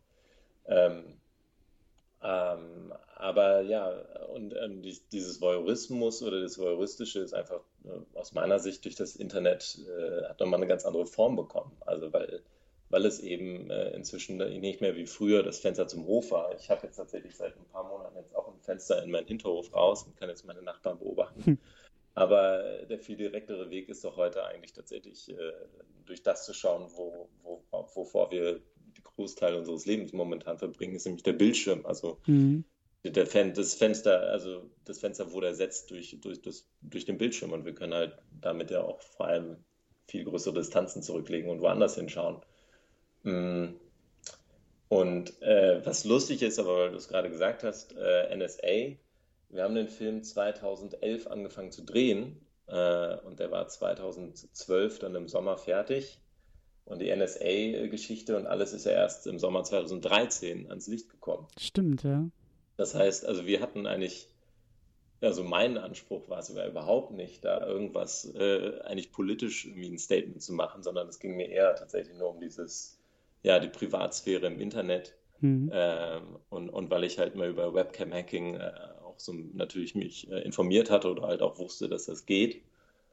Äh, und dann kam eigentlich diese ganze NSA-Geschichte, hat uns dann total in die Hände gespielt, weil dann äh, hatten wir nämlich gerade dabei, den Film auf Festivals äh, rumzuschicken. Und dann haben halt alle natürlich immer gesagt, boah, das ist ja wahnsinnig aktuell, wie könnt ihr denn so schnell, also wie könnt ihr so nah am Zahn der Zeit sein und so. Und das war dann, also ich äh, habe das total gefeiert, ja. Ich, uns hat es äh, wirklich in die Hände gespielt. Ja. Ja. Werdet ist, ist, äh, du tust ja auch noch so ein bisschen mit dem Film, über Festivals ging es ja auch. Ähm, ist das so eine Sache, die, die, ähm, die da oft gemacht wird mit euch und mit dem Film? Also diese Verbindung irgendwie zu dem Thema hergestellt oder den Film vielleicht auch in diese Ecke rücken und sagen, ja, das ist eine politische Aussage von Jugendlichen oder, oder wie ist da so die Resonanz ähm, von anderen Äh, Rezipienten, Interviewen? Also ja, nee, tatsächlich ist es so, dass wir, als wir den Film gemacht haben, hatten wir gar keine Vorstellung davon, A, wie lang der wird, B, wer den nicht überhaupt anschauen will, wird, außer wir und vielleicht unsere Freunde und Familien. Ähm, weswegen gab es dieses Ding, worüber man heute dann relativ schnell spricht, wenn man einen Film entwickelt, ist so, was ist die Zielgruppe? Wer soll sich den Film eigentlich später anschauen? Äh, und das haben wir erst dann durch die Festivals gemerkt, dass der dann auf einmal in so eine Zielgruppe, ja, Teenage-Film oder Jugendfilm reingerutscht ist. So, also ab zwölf freigegeben, äh, funktioniert der prima bis eigentlich ja so zwischen den Jahren 14 und, und 18. Und dementsprechend wurde der auch jetzt, äh, halt, wird halt in Schulen viel gezeigt. Es gibt die sogenannten Schulkinowochen in ganz Deutschland, wo er auch wohl, äh, wie ich jetzt erfahren habe, ganz erfolgreich läuft. Ähm, das heißt, wo ja, Lehrer tatsächlich mit ihren Schülern dann ins Kino gehen. Ähm, und ich glaube, die Lehrer dann tatsächlich auch immer erwarten, so, oh, das ist jetzt eben so ein, da wird äh, dem, dem, äh, da wird sich politisch damit auseinandergesetzt oder halt nicht unbedingt politisch, aber philosophisch und da mhm. können meine Schüler was von lernen und dann landen sie auf einmal in so einem Genrefilm, in dem und ich hoffe, ich weiß es nicht bis heute nicht, ob mir das gelungen ist, aber ich hoffe, dass eigentlich bei uns halt nicht das Thema im Vordergrund steht, sondern halt die Geschichte. So, und die Themen, das Thema oder eines der Themen so eher natürlich darunter so, so eine Ebene hat ähm, und immer wieder so ein bisschen durchscheint und, und hoffentlich nicht mit so einem kompletten Sound dem Zuschauer in die Fresse geschlagen wird. Ähm, ja. Nee, das, aber, das würde ich aber auch sagen, dass das Ganze, wie du sagst, in, in erster Linie ein Genrefilm ist und, und eine Geschichte erzählen will, aber ich meine, das ist, das ist ja eigentlich auch besser so. Ich meine, gerade wenn du sagst, da werden irgendwie Schüler mit ihren Lehrern in, in, ins äh, Kino geschickt, ich meine, das kennen wir selber doch auch noch aus der Schulzeit, ja, die Filme, die da irgendwie mit dem erhobenen Zeigefinger kommen und irgendwie sagen, du, du, du, und das ist aber ganz, ganz böse und ganz, ganz schlimm, die willst du doch auch nicht sehen in der Pubertät Richtig. oder in deiner Schulzeit. Das ist doch stinke langweilig. Ja, eben. Ja. Und deswegen, äh, ja, was äh, und, und das war allgemein so unsere Idee halt, dass wenn dann der, der, der Funke eher darüber springt, wenn man, äh, wenn, äh, ja, wenn man den Film gesehen hat und dann so ein bisschen drüber redet und da halt irgendwas hängen bleibt. Also ich glaube, beste, hm, das beste Kompliment, was ich eigentlich bekomme, ist, wenn Leute sich den Film angeschaut haben, dass sie danach immer gesagt haben, hey, ich habe meine Webcam jetzt abgeklebt. Und das ist ein unheimlich krasses Gefühl, weil man denkt so, wow, wir haben hier etwas gemacht und tatsächlich haben wir jetzt etwas in dem Alltagsleben dieser, der Zuschauer bewirkt, die, die tatsächlich jetzt was geändert haben. Äh, ob jetzt die Webcam abgeklebt, ich selber habe meine Webcam zum Beispiel nicht abgeklebt, habe ich äh, zwischendurch dann äh, mal gemacht, weil ich mich irgendwie immer blöd vorkam, weil ich genau diese Frage in Interviews immer oft gestellt bekommen habe und dann immer mhm. gesagt habe, ich habe sie nicht abgeklebt. Dann habe ich sie abgeklebt und dachte mir irgendwann, nee, was soll das? Ich, also ich klebe meine Webcam nicht ab. Aber äh, ja, Jetzt habe ich den Faden verloren, tut mir leid. Das, das macht nichts. Ähm, ich will noch mal kurz äh, zurück zum ja, Film, ja, weil, du, weil du gesagt hast, so als, ähm, äh, also die Geschichte steht im Vordergrund, aber es sind halt einfach auch so ein paar Sätze irgendwie, äh, von denen ausgehend man glaube ich, eine, eine Diskussion in die Richtung führen könnte. Das ist dann auch wieder ein bisschen losgelöster vom Film, aber äh, ein schöner Satz, den, den ähm, die Livia irgendwie auch, auch sagt, als es, glaube ich, als sie, glaube ich, so ein bisschen an einem Voyeurismus gefallen findet, ist doch irgendwie dann auch der Satz von wegen, naja, das ist ja auch nichts anderes, als bei den Nachbarn mal ins Fenster zu gucken. So, das, yeah, also damit rechtfertigt sie ja selber so ein bisschen, wie sie sich da auch reinziehen lässt, so in diese, in diese ja, in diesen, in diesen Voyeurismus so. Und das meine ich halt, sowas kann man halt wunderbar als, als Diskussionsgrundlage nehmen. Oder eben auch, ähm, ich finde Sam da eigentlich auch ganz, ganz schön, der so die Hauptfigur ist und mit ihm geht's ja los. Er ist ja derjenige, wie du vorhin erwähnt hast im Plot, der halt irgendwie ähm, Zugang dazu findet, zu den, zu den Webcams, sich da so ein bisschen reinhacken kann und dann auch über so ein Schulprogramm, was irgendwie auf allen Rechnern installiert ist, sozusagen ja auch noch weiter als zur Kamera seines Bruders irgendwie kommt. Und ähm, weiß ich auch nicht, wie, wie bewusst ihr das gemacht habt, aber ich fand ihn schon zwischendurch auch teilweise sehr, sehr creepy. Also er hatte da echt so ein paar, äh, das war auch teilweise Thema, so dass er da auch ein paar Linien überschreitet und auch gerade Livia gegenüber und ähm, auch da, das sind nicht so Dinge, die der Film jetzt irgendwie bis zum Erbrechen irgendwie durchexerziert oder so, aber eben auch die Frage, ja, wann, wann ist es vielleicht irgendwie in Ordnung, sozusagen zu beobachten und warum ist es eigentlich immer dann nicht in Ordnung, wenn man selbst beobachtet wird, weil das ist bei, das ist bei Livia immer so gerne gesehen, dass sie, sie war immer dabei, aber als sie gemerkt hat, dass sie auch beobachtet wird, dann ist sie da überhaupt nicht mehr dabei und dann ist es ein riesengroßes Problem. Genau. Und das meine ich. Also das sind schon so Sachen, da könnte man auch wirklich, und ich kann mir vorstellen, dass das äh, ähm, auch an Schulen vielleicht mit, mit Schülerinnen und Schülern auch funktionieren kann, solche Diskussionen zu führen, eben weil die auch ein bisschen losgelöster vom Film sind. So, der Film unterhält in erster Linie, aber ähm, kann auch für mehr irgendwie herhalten. Ja, äh, hoffentlich. Ähm, und ich, ich glaube, dass, also der, du hast ja gerade gesagt, wir hätten dann Sam so creepy oder es gibt Momente, wo er creepy rüberkommt. Ähm, ich glaube, das li liegt ja schon an der Tatsache an dem, was er macht. Äh, und wir hatten aber die größte Schwierigkeit, eigentlich war es immer während des Films zu überlegen, okay, wie kriegen wir denn ihn eigentlich aber wieder sympathisch, ja, weil der Zuschauer muss ihn von Anfang an ja mögen, sonst funktioniert der ganze Film nicht. Man muss halt mit dieser Figur mitgehen können ähm, ja. und nicht die ganze Zeit sich von ihm abgestoßen und angewidert fühlen. Äh, und das war tatsächlich, also eigentlich ein heikel, also war heikel und es war aber da auch die Intuition, die uns geleitet hat. Also ich kann jetzt im Nachhinein, kann ich zwar sagen, woran es liegt, aber während wir es gemacht haben, konnte ich das nicht. Also äh, ich habe dann immer gesagt, ja, wir, bauen jetzt noch einen Witz ein und, hm. und äh, der sitzt eben, also wir zeigen ihn nicht, wie er jetzt da vor dem Rechner sitzt und äh, tatsächlich äh, ja, äh, das ausnutzt, dass er irgendwie da einem äh, nackten Mädchen zuschaut oder so, ja, sondern er reagiert halt anders. So, und, und gleichzeitig aber reagiert er nie komplett moralisch mhm. ähm, und, äh, oder moralisch richtig. Und naja, er weiß halt, dass das, was er da tut, auch schon illegal ist. Und das wird dann auch schon im Film, äh, glaube ich, auch an ein, zwei Stellen mal gesagt. Mhm. Ihr habt aber, aber auch riesen Glück oder, oder, nein, nicht Glück, aber es hat eben auch sehr, sehr gut funktioniert, finde ich, durch, durch die Besetzung. Also Benedikt ist da auch äh, Definitiv der, der, der schafft das da auch so ein bisschen, also er ist sympathisch in erster Linie so. Das, äh, ja, ich, ich, der hat auch einfach diese Ausstrahlung. Ich glaube, selbst wenn ich ihm jetzt die größte Arschlochrolle auf den Leib schreiben würde, er wird es trotzdem hinkriegen, dass ihn alle feiern ja. oder ihn mögen. So, es ist einfach, das ist ein sehr, äh, ich weiß gar nicht, wie man in Deutsch, aber so ein likable, likable Guy. Ja. ja. Ja, das trifft es gut.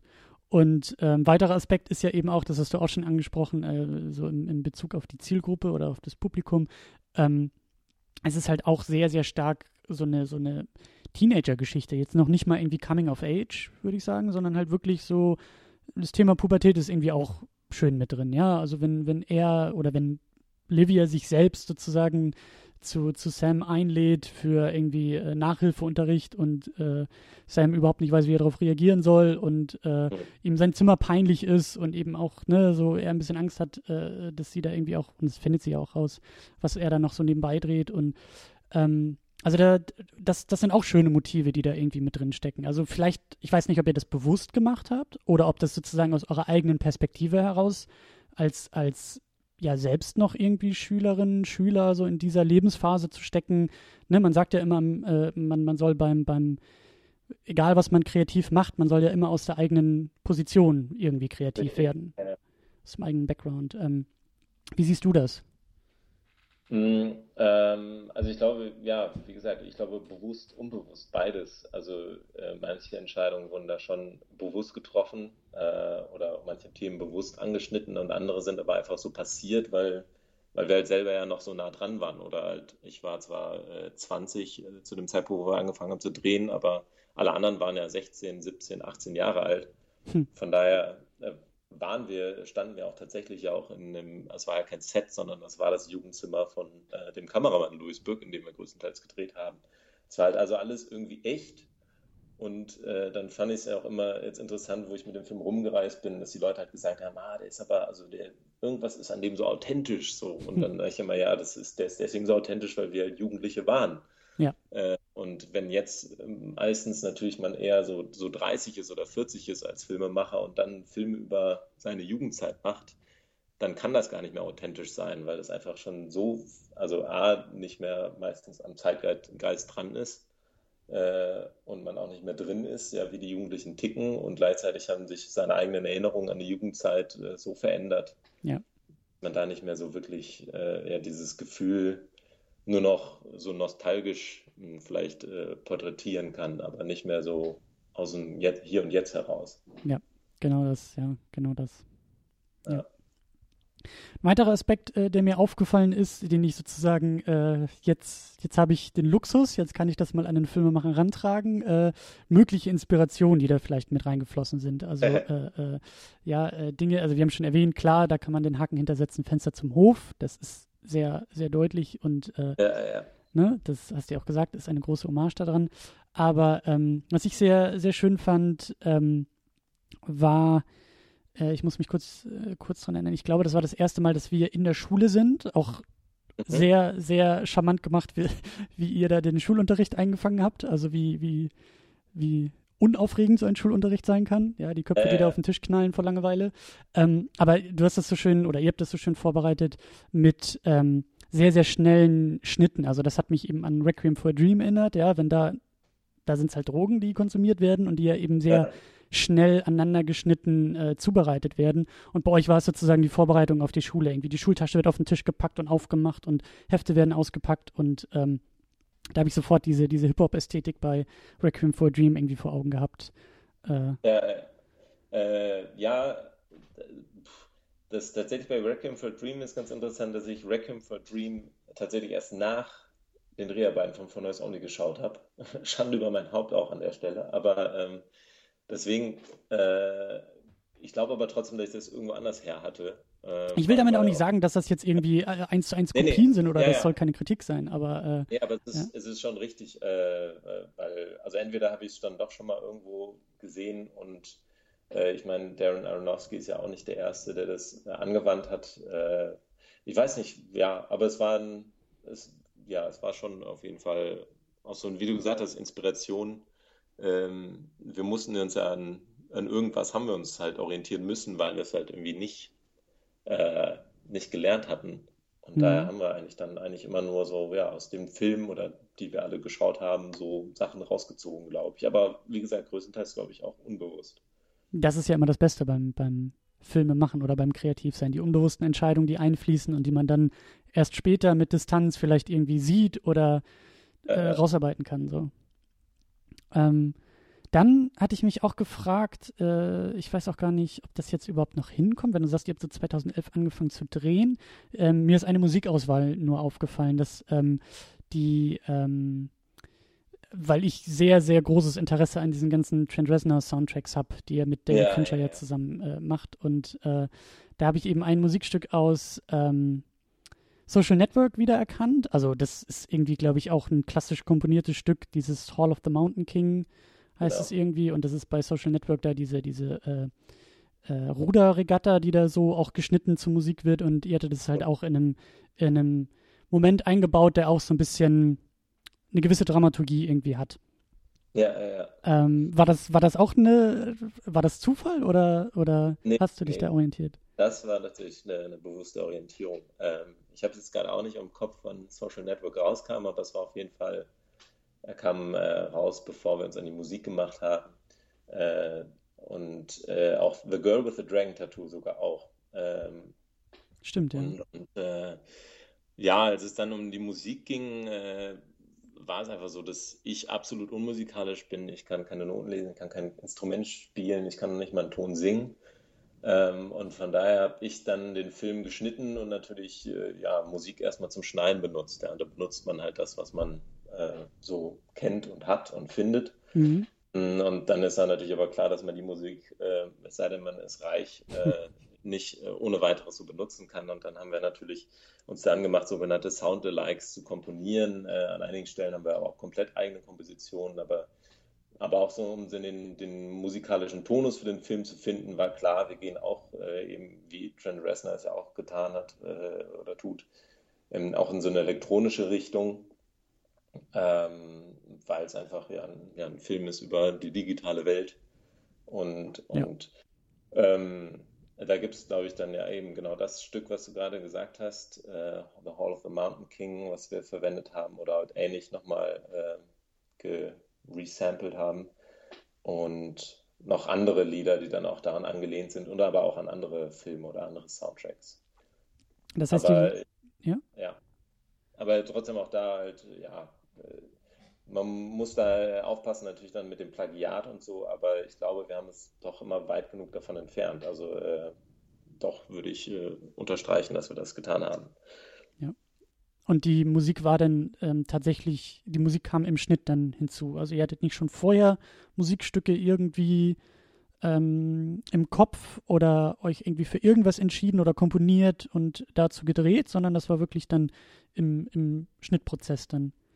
Nee, nee, genau. Das war alles im Schnittprozess. Äh, es gab nur, es gibt ja ganz am Anfang eine kleine Intro-Sequenz, ja, ähm, wo wir, wo klar war, dass wir da Musik haben werden, definitiv. Äh, und äh, lustigerweise hatten wir da lange Zeit auch beim Schneiden das äh, Lied Sail von Able Nation. Ich weiß nicht, ob du das kennst. Oh ja, ich bin ein großer Fan Äh, von. ja, ja, ja. Und das war damals, als wir den Film gedreht haben, also äh, 2011 und dann äh, Winter 2012 haben wir die, die Szenen in Sams Zimmer abgedreht. Und da war Sale noch gar nicht so bekannt, aber der, der Bender hat das immer wieder in den Drehpausen angespielt. Und dadurch haben wir dann irgendwann halt beim Schnitt entschieden, ach, wir nehmen jetzt Sale äh, von Able Nation für die, für die Intro-Sequenz. Äh, und dann aber, wie gesagt, bei der Veröffentlichung des Films mussten wir natürlich auch da äh, leider uns von Sale äh, trennen und haben aber dann trotzdem ein, ein schönes äh, einen Intro-Song gebastelt bekommen von den Jungs von Inflection, die hier in Köln äh, Elektromusik machen. Mhm. Ja. Spannend, spannend, spannend, spannend. Das Schöne ist auch, dass ihr ein, ein wie ich finde, sehr schönes äh, Making-of mit auf die DVD gepackt habt. Ähm, Ja. War das auch schon gleich beim Dreh? Äh, also ihr habt ja auch ein paar, paar ähm, ja, hinter den Kulissen Aufnahmen. War das Ja. irgendwie auch eine bewusste Entscheidung oder habt ihr erstmal gedreht ein halbes Jahr und habt gemerkt, Mensch, das wird was, wir sollten nochmal eine zweite Kamera dazu holen, die uns filmt, wie wir filmen oder wie, ist- wie ist das entstanden? Äh, nee, es war tatsächlich so umgekehrt. Wir haben ganz am Anfang ganz viel immer mit einer GoPro noch mitgefilmt. Äh, ich glaube, am zweiten Drehtag gibt es fast drei Stunden, also weil die GoPro einfach durchgelaufen ist und meistens der Benne, die, die auf dem, auf dem Kopf hatte auch noch. Äh, aber und dann ist eigentlich, je mehr der Film vorangeschritten ist und wie gesagt äh, auch eskaliert ist, äh, haben wir dann irgendwie da immer weniger äh, behind the scenes gefilmt und haben uns immer mehr versucht, eigentlich Mhm. auf das zu konzentrieren, was wir da machen vor der Kamera, also für den richtigen, die im Endeffekt zählt. So dass, äh, als wir jetzt das äh, Making-of produziert haben, wir uns echt oft geärgert haben, weil, weil es halt, wie gesagt, von der Anfangsphase des, des Projekts relativ viel äh, B-Roll-Footage gibt oder halt äh, Making-of-Kamera. Ähm, Material, aber später dann immer weniger. Ähm, aber es war dann schon, es war schon immer äh, ja, das Ziel, ein Making-of zu machen. Und ich habe das tatsächlich den Mitwirkenden immer auch versprochen gehabt und immer gesagt, ja, ja, jetzt äh, diesen Sommer setze ich mich ans Making-of. Und habe es jetzt aber tatsächlich, glaube ich, vier Jahre lang geschafft, vor mir herzuschieben.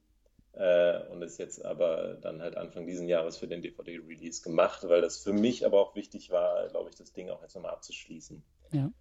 Und äh, war auch lustig, weil man dann, also wenn man vier Jahre später sich das dann nochmal alles anschaut, dann, dann äh, ich war, glaube ich, echt hier wochenlang einfach nur, habe ich in Nostal Nostalgie geschwelgt, geschwalkt, geschwelgt, mir fehlt das Wort. Ja. Wie oft hast du denn äh, die Arme verschränkt über den Kopf geworfen und gesagt, oh Gott, was haben wir da nur gemacht? äh, Also gerade Also die frühen Sachen.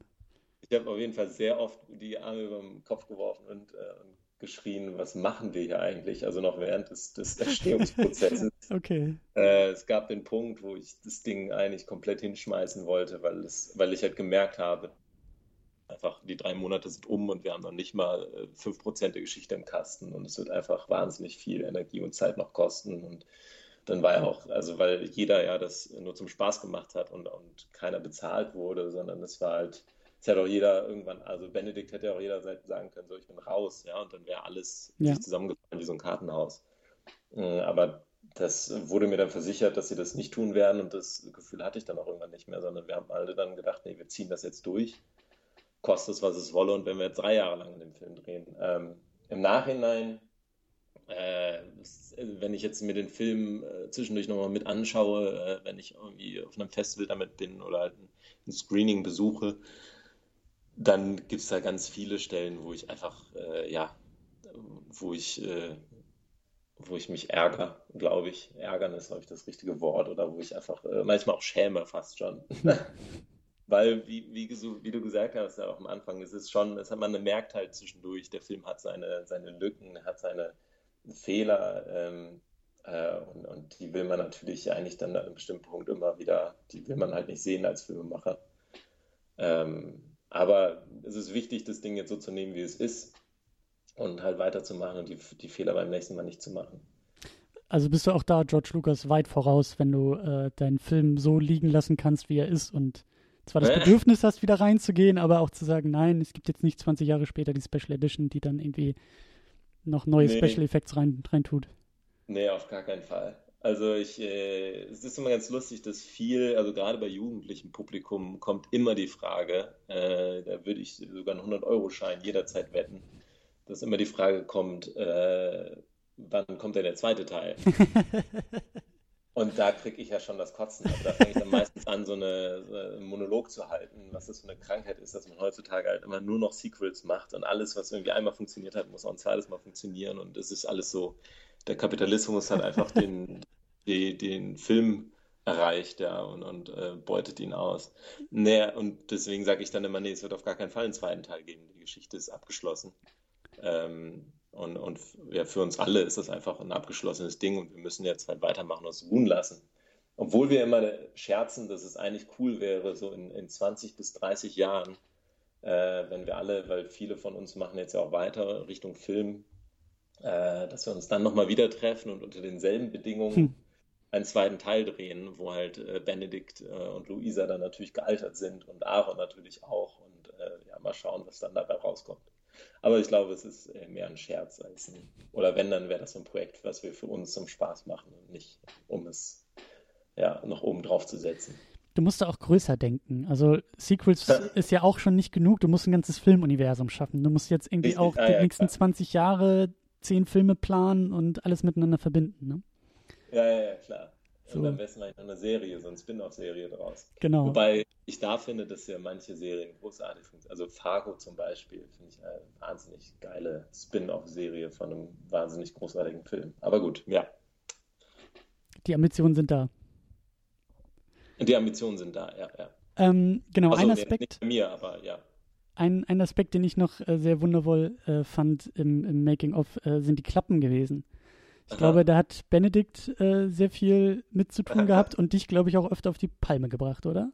Oh ja.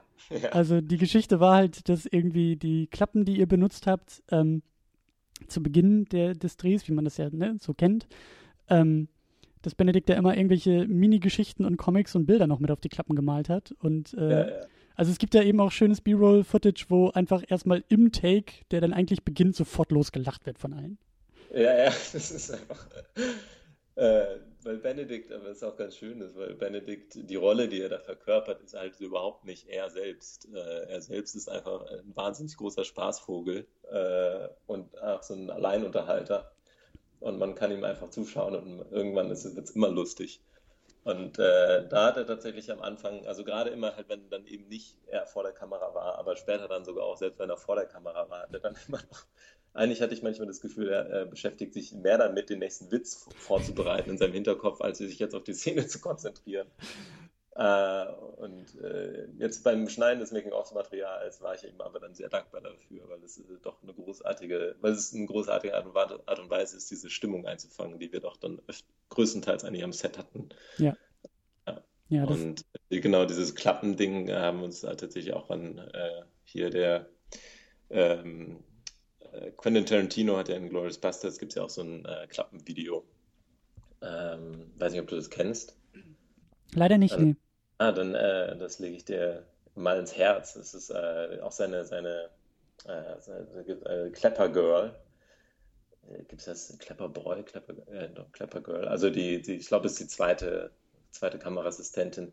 Und sie schlägt halt die Klappe und, und äh, sagt halt davor immer, also kurz bevor sie die Klappe schlägt, sagt sie halt immer irgendein Filmregisseur oder sagt irgendeine Beleidigung oder irgendwas. Und das ist ganz schön zusammengeschnitten. Und das, irgendwie ist es, äh, haben wir das dann halt auch mit in unseren, also in unseren Drehprozess mit eingebaut irgendwann, weil wir es auch lustig fanden.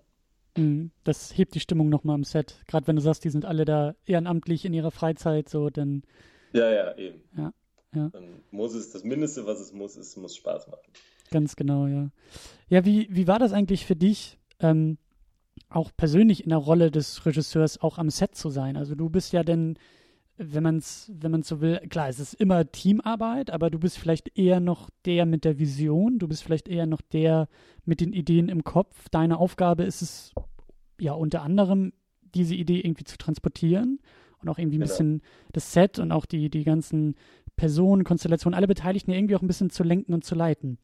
Wie war yeah. das für dich in, in dieser Rolle bei einem Langfilm? Bei einem Kurzfilm warst du es ja auch schon mal gewohnt, aber auch so lang, so intensiv. Wie war diese Rolle des Regisseurs für dich? Wie würdest du das in Worte fassen, was du da eigentlich auch getan hast?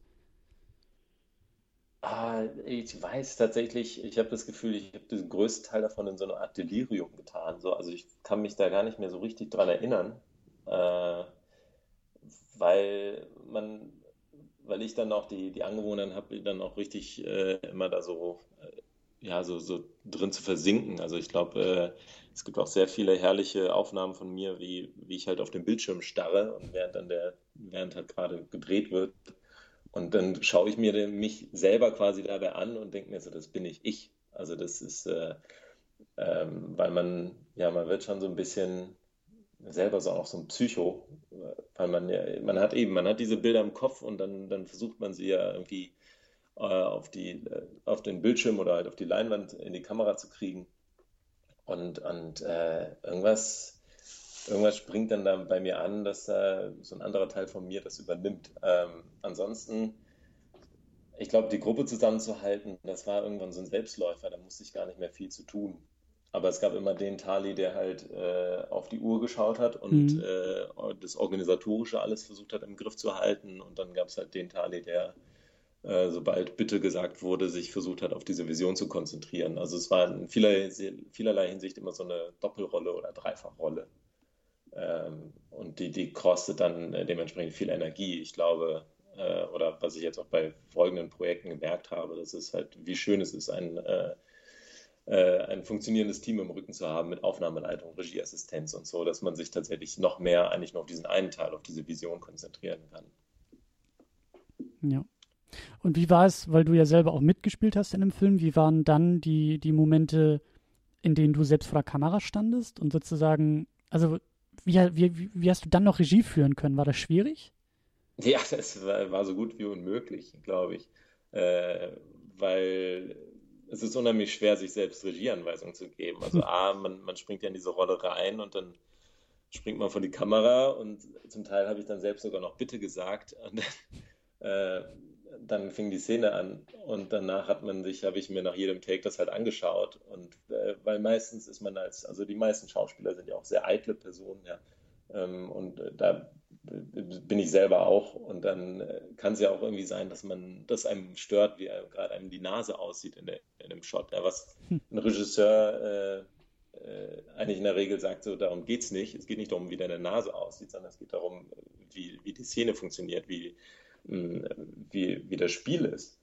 Aber in dem Moment, wo man dann selber der Regisseur ist, denkt man sich ja, nee, dann mache ich jetzt lieber nochmal einen Take, weil vielleicht im nächsten Take sieht meine Nase nicht mehr so blöd aus. Äh, das sind dann solche Fehlentscheidungen zum Beispiel, die viel Zeit kosten.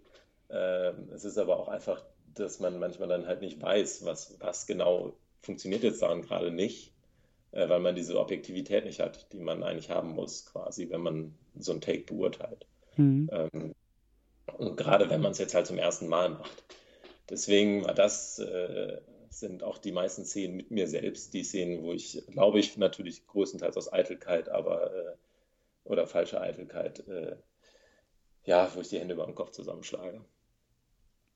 Ähm, hast du denn die Szenen mit dir eher zum Schluss gedreht? Also hast du, hast du für dich beim Projekt gesagt, nee, ich will erstmal alles andere drehen, ein bisschen mich wohlfühlen mit dem Team in der Rolle des Regisseurs und dann äh, komme ich erst äh, sozusagen vor die Kamera oder wie war da der Prozess?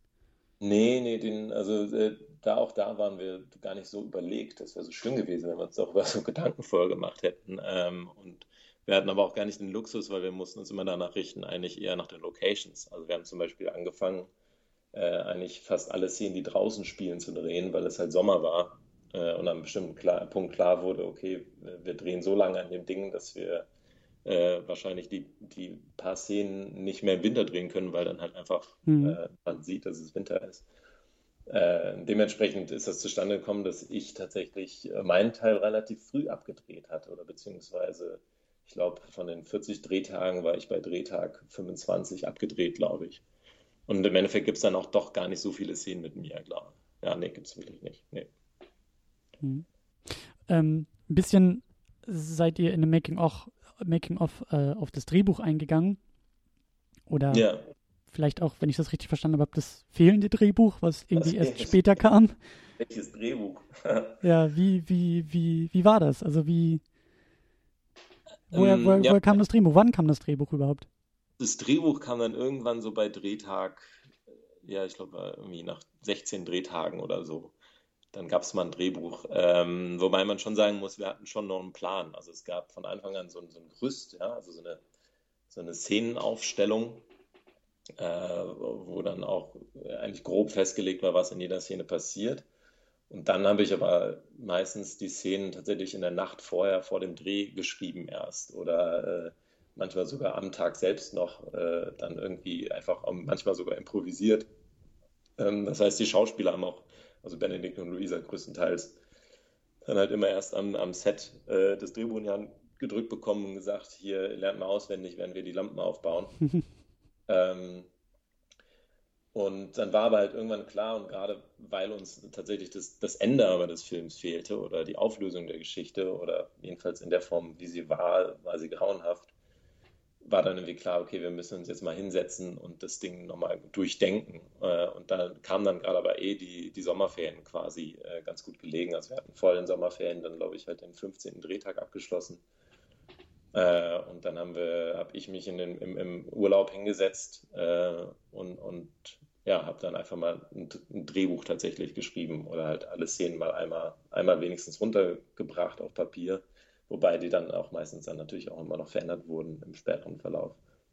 Ähm, aber ja, es war, also auch da ist es tatsächlich relativ glücklich, dass das Ding überhaupt an sich äh, so einen Spannungsbogen hat und der irgendwie auch halbwegs funktioniert, weil hm. der war vorher zwar in dieser groben Szenenaufstellung vorhanden, aber er, er, war lange nicht so durchdacht, wie man das jetzt eigentlich äh, tut. Oder wie ich, äh, wie ich ja vorhin auch schon gesagt habe, jetzt geht man halt an alles so sehr viel verkopfter dran. Und jetzt, wo ich gerade auch meinen zweiten äh, Langspielfilm oder das Drehbuch jetzt gerade fertig geschrieben habe, äh, es ist so schwierig, sich dann äh, immer davon jetzt wieder frei zu machen, weil man jetzt halt hingeht und das ganze Ding von Anfang an plant. Also man schaut wirklich, okay, wie du vorhin gesagt hast, äh, wie viel Information vermittle ich in der Szene, wie viel vermittle ich in der Szene, um, um was geht es in der Szene, welche Information fehlt hier und so. Also da ist man dann eher schon so am, ja, am, am bewussten Puzzeln. Und wir haben dieses Puzzeln eigentlich, während, während wir das Puzzle gemacht haben, zusammengepuzzelt. Hm. Ich weiß nicht, ob das Bild funktioniert. Aber, ja, ihr, ja. Habt das, ihr habt das Motiv erst zum Schluss erkannt, was ihr da zusammenbaut, ne? So, in dem so das ist, das ist ja richtig. Ja. Schön, schön ausgedrückt, ja, so ist es. Ja, ähm, ja ich habe eigentlich noch drei Millionen Fragen. Ein paar will ich auch noch loswerden. Ähm, wie wie ähm, muss man sich das denn vorstellen ähm, in einem kon konkreten Projekt? Wie lange hat das alles gedauert? Also von der ersten Idee, die du hattest, zu sagen, ja, ich will einen Langspielfilm machen, bis zur Kinopremiere, die ihr, die ihr ja gefeiert habt. Also wie, was war da so der äh. Zeitraum und wie ist so grob vielleicht auch die, die Arbeitsphasen irgendwie gewesen? Ähm, okay, dann ich stecke das jetzt einfach mal kurz an, an Daten ab. Also wir haben äh, die erste Idee war, da kam irgendwann, glaube ich, im Februar. Äh, dann haben wir zweieinhalb Monate später oder drei Monate später im, im Mai 2011 angefangen zu drehen. Und dann haben wir tatsächlich bis März 2012, Anfang März 2012 gedreht. Äh, aber, hat, aber immer mit großen Pausen, das war ja nicht am Stück. Das, nicht... das, ist genau, das ist das Wichtige dabei. Insgesamt waren das halt dann 40 Drehtage und wenn man immer so am Wochenende oder es gab mal sogar einen Monat Pause, wo ich dann noch eine Theaterproduktion dazwischen hatte oder ähm, weil die anderen sind ja alle, also bis auf ich sind alle anderen ja noch zur Schule gegangen hm. äh, oder haben sogar ihr Abitur gemacht. Ähm, oder haben, sind sogar sitzen geblieben, in manchen Fällen. Ähm, also äh, ja, wir hatten alle noch andere Leben, die wir währenddessen fortgesetzt haben. Und dann äh, war der Film abgedreht, dann war aber auch während des Drehens haben wir schon Szenen auch schon geschnitten, äh, was uns auch wiederum geholfen hat, halt dieses Puzzle, wie gesagt, zusammenzufügen, weil wir irgendwann wussten, ah, okay, die Szene hat die und die Geschwindigkeit oder die funktioniert so und so. Das heißt, die nächste Szene müssen wir halt dementsprechend etwas verlängern oder auch da kürzen. Ähm, äh, dann haben wir den Film, habe ich den Film zu Ende geschnitten, aber auch tatsächlich innerhalb von fast eineinhalb Monaten. Äh, und dann haben wir Musik gemacht, Sounddesign äh, wurde noch gemacht. Äh, und dann waren wir im, im Juni soweit und haben den Film in einer großen Premiere quasi unseren äh, Familien und, und Freunden gezeigt und waren uns also schon da schon auch bewusst, dass der funktioniert und gut geworden ist, aber naja, mehr auch eigentlich, also einen größeren Plan hatten wir an der Stelle noch nicht. Und äh, als der Film dann bei dieser Familien- und Freundenpremiere so gut angekommen ist, äh, haben wir dann entschieden, okay, also anscheinend haben wir da tatsächlich was gemacht, was wir weiter zeigen sollten oder äh, das, äh, der sollte noch einen anderen Weg vor sich haben. Und dann haben wir noch mal ein ganzes Jahr lang aber gebraucht, fast, um den Film noch mal zu überarbeiten. Mhm. Ähm, weil äh, wir hauptsächlich eigentlich die rechtlichen Aspekte erstmal abstecken mussten. Also an dem Punkt, wo du hingehst und sagst, okay, wir haben jetzt hier so ein Projekt gemacht und das wollen wir jetzt kommerziell verwerten, mhm. ähm, kann man das halt nicht einfach mal so machen. Und deswegen bin ich dann dem zugegangen, habe eine kleine Firma gegründet. Äh, es wurden Rückstellungsverträge geschlossen, also so, dass äh, den Mitwirkenden natürlich, falls jetzt irgendwann mal ein Gewinn entsteht, äh, natürlich auch ein Teil dieses Gewinns auch zusteht, dass man das aufteilt. Ähm, und äh, mussten dann auch nochmal rechtliche Sachen abstecken. Äh, deswegen auch gerade äh, Star Wars, wir ja. tatsächlich äh, Lucasfilm Kontakt aufnehmen müssen. Weil ihr Poster hattet, ne? Weil wir, genau, weil wir so, selber solche Star Wars-Fans waren, dass wir äh, Sam zum, unseren Hauptfigur zum Star Wars-Fan gemacht haben und halt sein Zimmer und die, die Ausstattung über und über mit Star Wars-Sachen zugekleistert haben. Und als wir den Film dann halt äh, einem Anwalt gezeigt haben, hat er halt einfach die Hände über den Kopf zusammengeschlagen und meinte so, was habt ihr denn da gemacht? Seid ihr halt total bescheuert? Äh, ihr könnt einpacken, ja, ihr könnt sowas dann einpacken, das Geil. genehmigt euch keiner oder wenn, dann könnt ihr das nicht bezahlen. Und dann äh, kam genau zu dem Zeitpunkt sogar tatsächlich, also es war äh, so ja, spät 2012, November oder wann das war, Dezember, weiß ich nicht mehr genau, aber kam halt die Nachricht, dass George Lucas jetzt auch noch die Rechte an Disney verkauft hat. Scheiße, ja. Äh, und dann wurde erst recht gesagt, so, also nee, jetzt könnte er, also dreht den Film neu, ja, weil das äh, Disney, das, das, schafft ihr nicht. Und dann äh, war es aber tatsächlich immer noch so, dass die, die rechte Verwaltung halt Lucasfilm äh, inne hatte.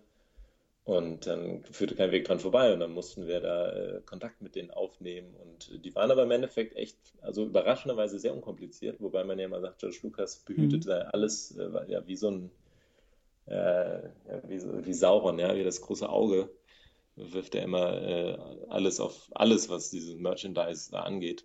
Aber wir haben es äh, genehmigt bekommen, weil wir im Endeffekt ja auch nicht hingehen und sagen, äh, hier äh, Star Wars äh, bist blöd oder Star mhm. Wars. Äh, das ist halt einfach da, es ist im Set-Design. Es ist einfach da, so, ja. und, und es, ja, und ansonsten, genau, und dann wurde das genehmigt. Äh, dann haben wir quasi alles abgeklärt gehabt und haben den Film dann 2013 angefangen, zu Filmfestivals einzureichen. Äh, und dann hatte er seine deutsche Festivalpremiere im September 2013. Und von da aus ist er dann, äh, weil wir da auf dem ersten Festival in Deutschland auch tatsächlich einen großen Preis gewonnen hatten, das war um Lukas, das ist das älteste Kinder- und Jugendfilmfestival in, in Deutschland in Frankfurt. Äh, und der Preis äh, als bester Jugendfilm hat uns quasi dann äh, so einen Startschuss gegeben und uns um die ganze Welt fast geschickt. Also wir waren ein paar Monate später, war ich mit dem Film in Toronto, mhm. ähm, in Schweden, in Kroatien waren wir damit. Der Film ist natürlich auch woanders gelaufen, wo wir dann nicht mit hin sind, Brasilien. und jetzt vor kurzem, und es hat sogar bis dieses, also 2015 noch angedauert, war ich jetzt in Vietnam im September und da hat der Film seine Asien-Premiere gefeiert. Cool. Also es ist tatsächlich ja von 2011, wo wir den Film angefangen, bis jetzt 2015 sind echt äh, ja vier Jahre. Ja. Mhm. Und ähm, also ihr habt den, ihr habt den Film ähm, 2011 angefangen zu drehen, ohne irgendwelche großen finanziellen Mittel oder Fördermittel. Du hast davon gesprochen, ich glaube aus dem Kurzfilm war irgendwie ein bisschen, ein bisschen Geld über. Also ihr hattet genau. vorher einen Kurzfilm äh, gemacht und da irgendwie was gewonnen. Genau, da hatten wir 1000 Euro gewonnen und dann haben wir noch äh, vom Förderverein der Schule tatsächlich, dem Otto-Hahn-Gymnasium in Bergisch Gladbach, wo wir, äh, wo die Film AG ja beheimatet war, äh, haben wir dann äh, auch nochmal 1000 Euro, glaube ich, insgesamt bekommen oder etwas mehr als 1000 Euro. Und das war so, das war unser Budget eigentlich. Äh, und dann hm. habe ich noch so ein bisschen Geld dabei reingesteckt ähm, und äh, zwischendurch auch gekellnert noch um das Ding irgendwie am Laufenden zu halten. Und äh, ich glaube, wir haben dann bei, bei Abschluss der Dreharbeiten oder, glaube ich, bei der ersten Kinopremiere da für Familie und Freunde hatten wir, glaube ich, gerade mal 4000 Euro ausgegeben. Mhm. Ähm, und da muss man aber halt dazu sagen, ja, es wurde halt niemand bezahlt. Ja. Also, mhm. äh, also weder Locations wurden bezahlt, noch, äh, noch überhaupt alle Mitwirkenden. Und ich glaube, wenn das, wenn das der Fall gewesen wäre, dann wären wir da weit über eine halbe Million. Äh, ja. Ja. Ja, sowas kann schnell sehr teuer werden. Aber ihr habt wahrscheinlich, weiß ich nicht, Benzin habt ihr wahrscheinlich irgendwie bezahlen müssen und mal irgendwie ein bisschen was zu, zu futtern am Set oder so. Ja, ja, also Catering gab es dann irgendwann äh, ab dem 20. Drehtag oder wann. Da habe ich dann gesagt, alles klar, okay, ich sehe jetzt ein, dass wir jetzt machen, dass, dass ich als Produzent hier für das Wohl der, des Teams auch sorgen muss. Ja. Vorher hieß es immer nur, bringt euch eine Stulle mit oder äh, keine Ahnung, ja. Bring your own bottle. Bring your own bottle, richtig. Ja, schön. Ja, aber so, so das, das sind halt auch ja, Amateurprojekte. Also wie du sagst, das ist das. Äh, also ich sitze ja immer auf der anderen Seite. Ne? Ich bin ja hier jemand irgendwie mit dem Podcast und so und ich habe ähm, äh, Filmwissenschaft auch studiert und das ist ja alles sehr. Ähm, das ist ja immer so der Nachklang, ja. Die Filme werden gemacht und ich kann mich damit auseinandersetzen. Und je mehr ich mich mit der Produktion auseinandersetze, ähm, ich habe großes Interesse daran, aber ich merke halt auch schnell, wie teuer sowas alles werden kann. Wie du gerade gesagt ja. hast, ne? So als Schüler sind irgendwie 4000 Euro erstmal eine verdammt große Menge Geld. Also welches ja, Schülerprojekt hat irgendwie 4000 Euro zur Verfügung? Auf der anderen Seite sind aber halt, weiß ich nicht, Filme, also ähm, äh, wir hatten jetzt vor ein paar Monaten, hatte ich mich äh, äh, mit Oh Boy, dem, dem deutschen Aha. Film, 2012 kam der ja, glaube ich, raus mit Tom Schilling. Ja, das war so für mich so ein, so ein Startpunkt auch für den deutschen Film, mich mehr damit auseinanderzusetzen. Und dann liest du halt auch Zahlen von mehreren hunderttausend Euro und du sitzt daneben und denkst dir, meine Güte, ist das viel Geld.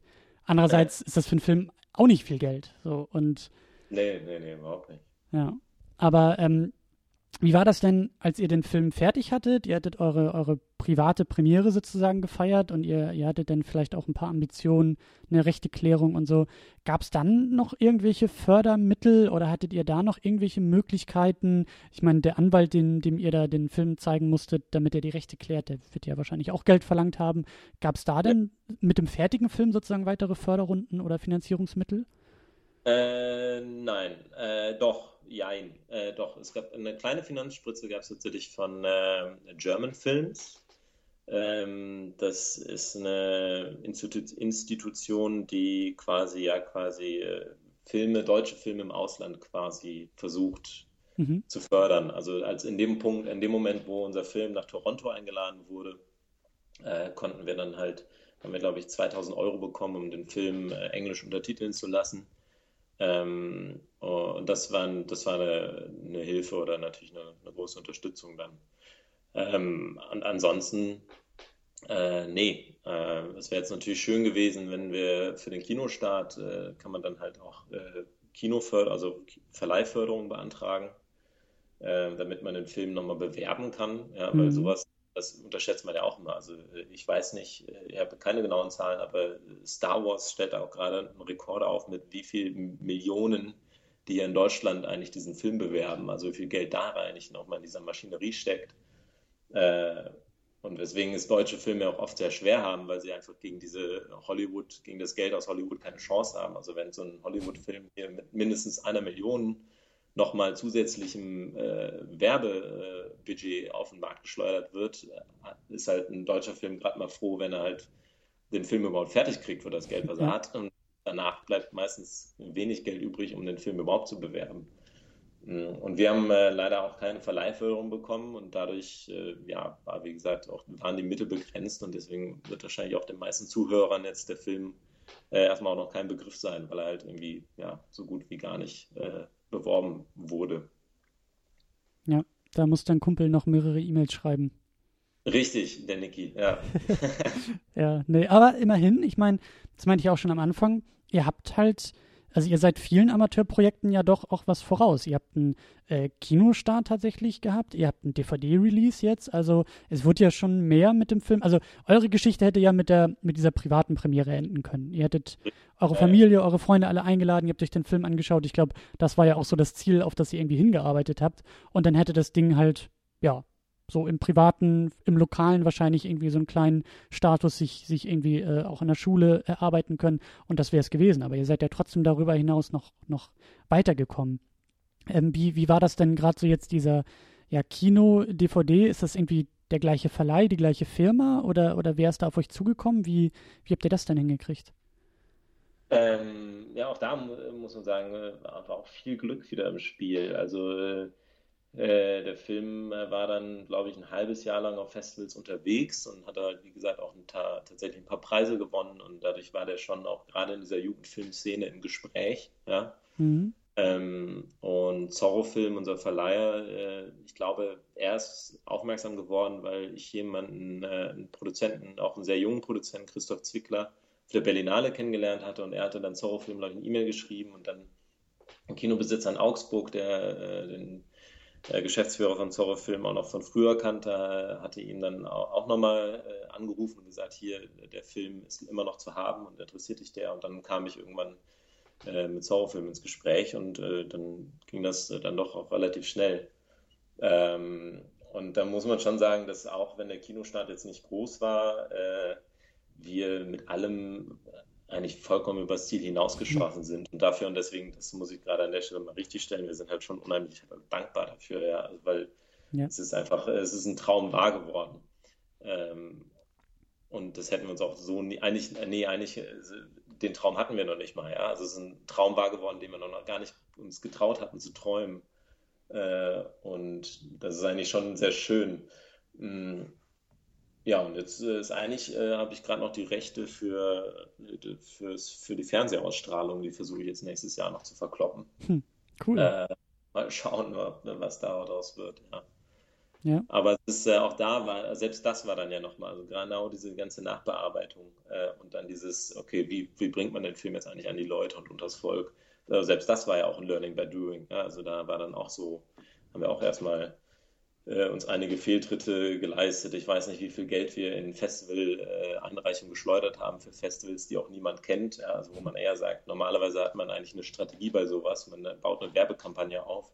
Äh, zur Berlinale konnten wir den Film gar nicht mehr einreichen, weil der Film schon vorher halt gezeigt wurde. Das wussten wir natürlich alles nicht. Also ne, da haben wir immer wieder Fehler gemacht und, und Sachen, die wir jetzt halt wissen oder äh, beim nächsten Mal besser machen werden, versuchen werden. Ich wollte gerade sagen, aber das ist doch, ich meine, das ist doch das Ziel von Lernen und irgendwie in gewisser Weise auch von Schule. Also ihr habt euch da eure eigene Filmschule sozusagen äh, gegönnt, indem ihr halt eben was gemacht habt. Und äh, wie du sagst, so Fehler machen ähm, ist, ist äh, wundervoll, wenn man weiß, wie man sie nutzt und was man daraus lernen kann. So. Ja, vollkommen richtig.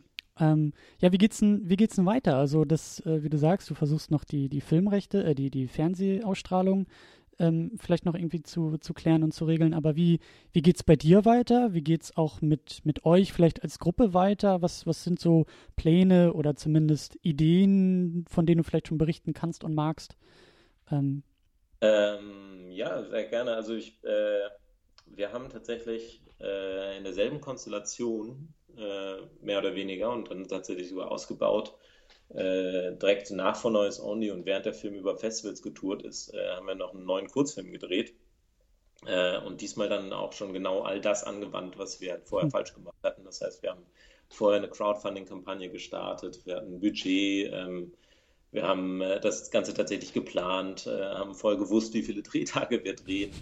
ähm, äh, hatten auch also entsprechend größere Technik am Start und ähm, äh, auch selbst jetzt bei der Festivalauswertung dieses Kurzfilms sind wir da auch eher strategisch vorgegangen diesmal. Mhm. Mhm. Äh, und jetzt ist eigentlich gerade alles, äh, verwende ich den Großteil meiner Energie, Energie jetzt eigentlich darauf, so schnell wie möglich eigentlich einen, einen, zweiten Langfilm aber ins Rollen zu bringen, weil äh, weil der Grundstein jetzt quasi gelegt ist ähm, und, und man sagt immer, der zweite Film äh, eigentlich ist sogar wichtiger als der erste Film, ja, weil der erste Film, damit schafft man es vielleicht äh, im besten Fall hier und da ein paar Leute zu erreichen. Aber beim zweiten Film, äh, der, der wird dann tatsächlich darüber entscheiden, ob man äh, tatsächlich das Zeug hat, in diesem Business zu bleiben oder nicht. Ähm, äh, aber ich entwickle da gerade mehrere Projekte. Ähm, oder bin an mehreren Projekten dran. Äh, nächstes Jahr soll auf jeden Fall noch ein Kurzfilm entstehen, ähm, wofür wir gerade so ein bisschen Brainstorming betreiben. Äh, und wenn ich von wir spreche, dann ist das tatsächlich gerade der, der, feste Kern, äh, eigentlich auch der Louis, der Kameramann, äh, mit dem ich jetzt tatsächlich seit ein paar Monaten auch auf derselben Etage wohne. Ähm, Äh, und äh, der Benedikt äh, sowieso, der wird, glaube ich, in jedem meiner Filme äh, ab sofort immer eine kleine Rolle haben oder im besten Fall auch eine Hauptrolle. Oder die Klappe machen.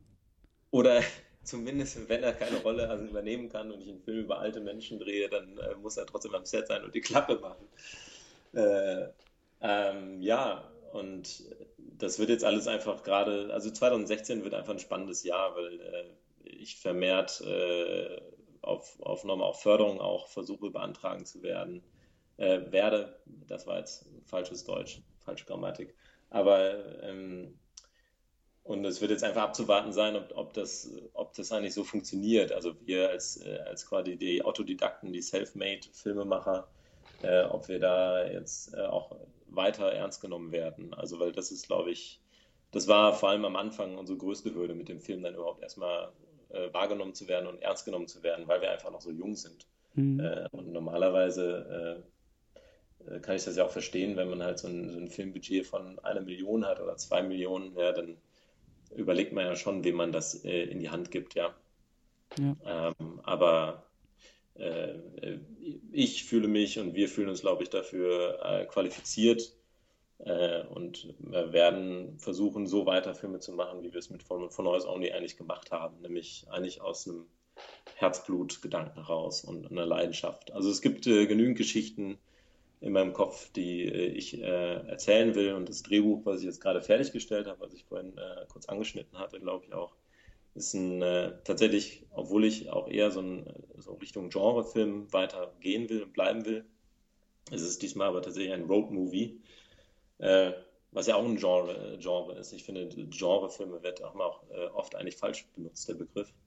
Mhm. Aber äh, es ist halt jetzt kein, kein äh, blutrünstiger Thriller oder kein Splatterfilm oder ähm, sowas in die Richtung, sondern es ist tatsächlich ein, ein Roadmovie durch Südamerika und äh, äh, eigentlich ja eine eine schöne Geschichte, weil es äh, um, um, drei Jungs geht, die ein, ein Mädchen suchen, das äh, vermisst gegangen ist äh, während ihres Backpacking-Urlaubs. Und diese drei Jungs sind der Freund, der Ex-Freund und der Bruder dieses hm. Mädchens. Und dementsprechend halt eine denkbar ungünstige Konstellation für so eine Mission. Ähm, genau. Also das ist eines der Projekte und äh, wie gesagt, viele andere sind in der Mache. Sehr schön. Es geht auf jeden Fall weiter, sagst du. Ja, definitiv. Da wird uns, glaube ich, nichts von abhalten.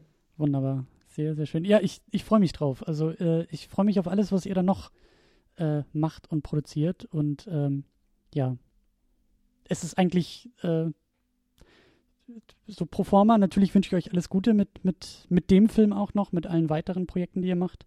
Ähm, und ich hoffe, dass wir auch äh, demnächst dann so, wenn der nächste Film irgendwie da ist, dass wir dann spätestens dann nochmal irgendwie auch eine Sendung äh, machen können.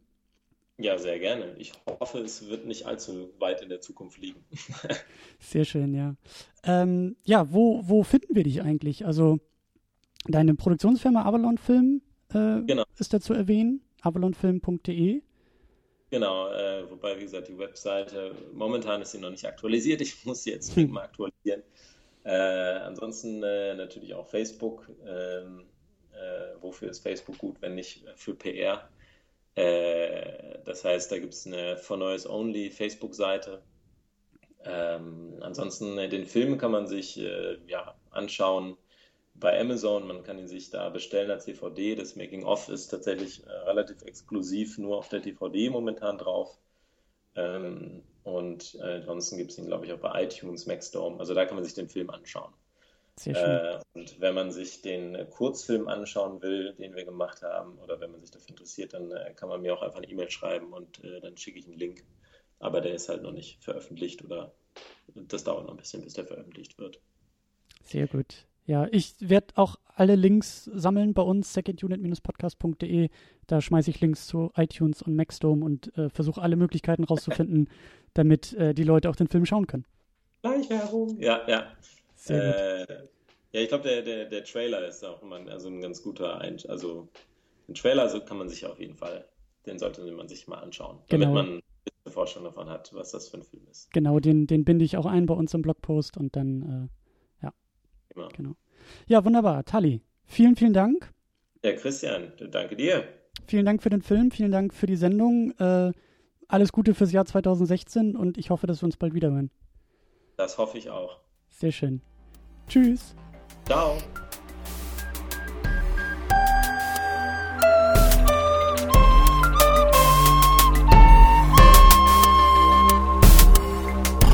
Second Unit. Second Unit.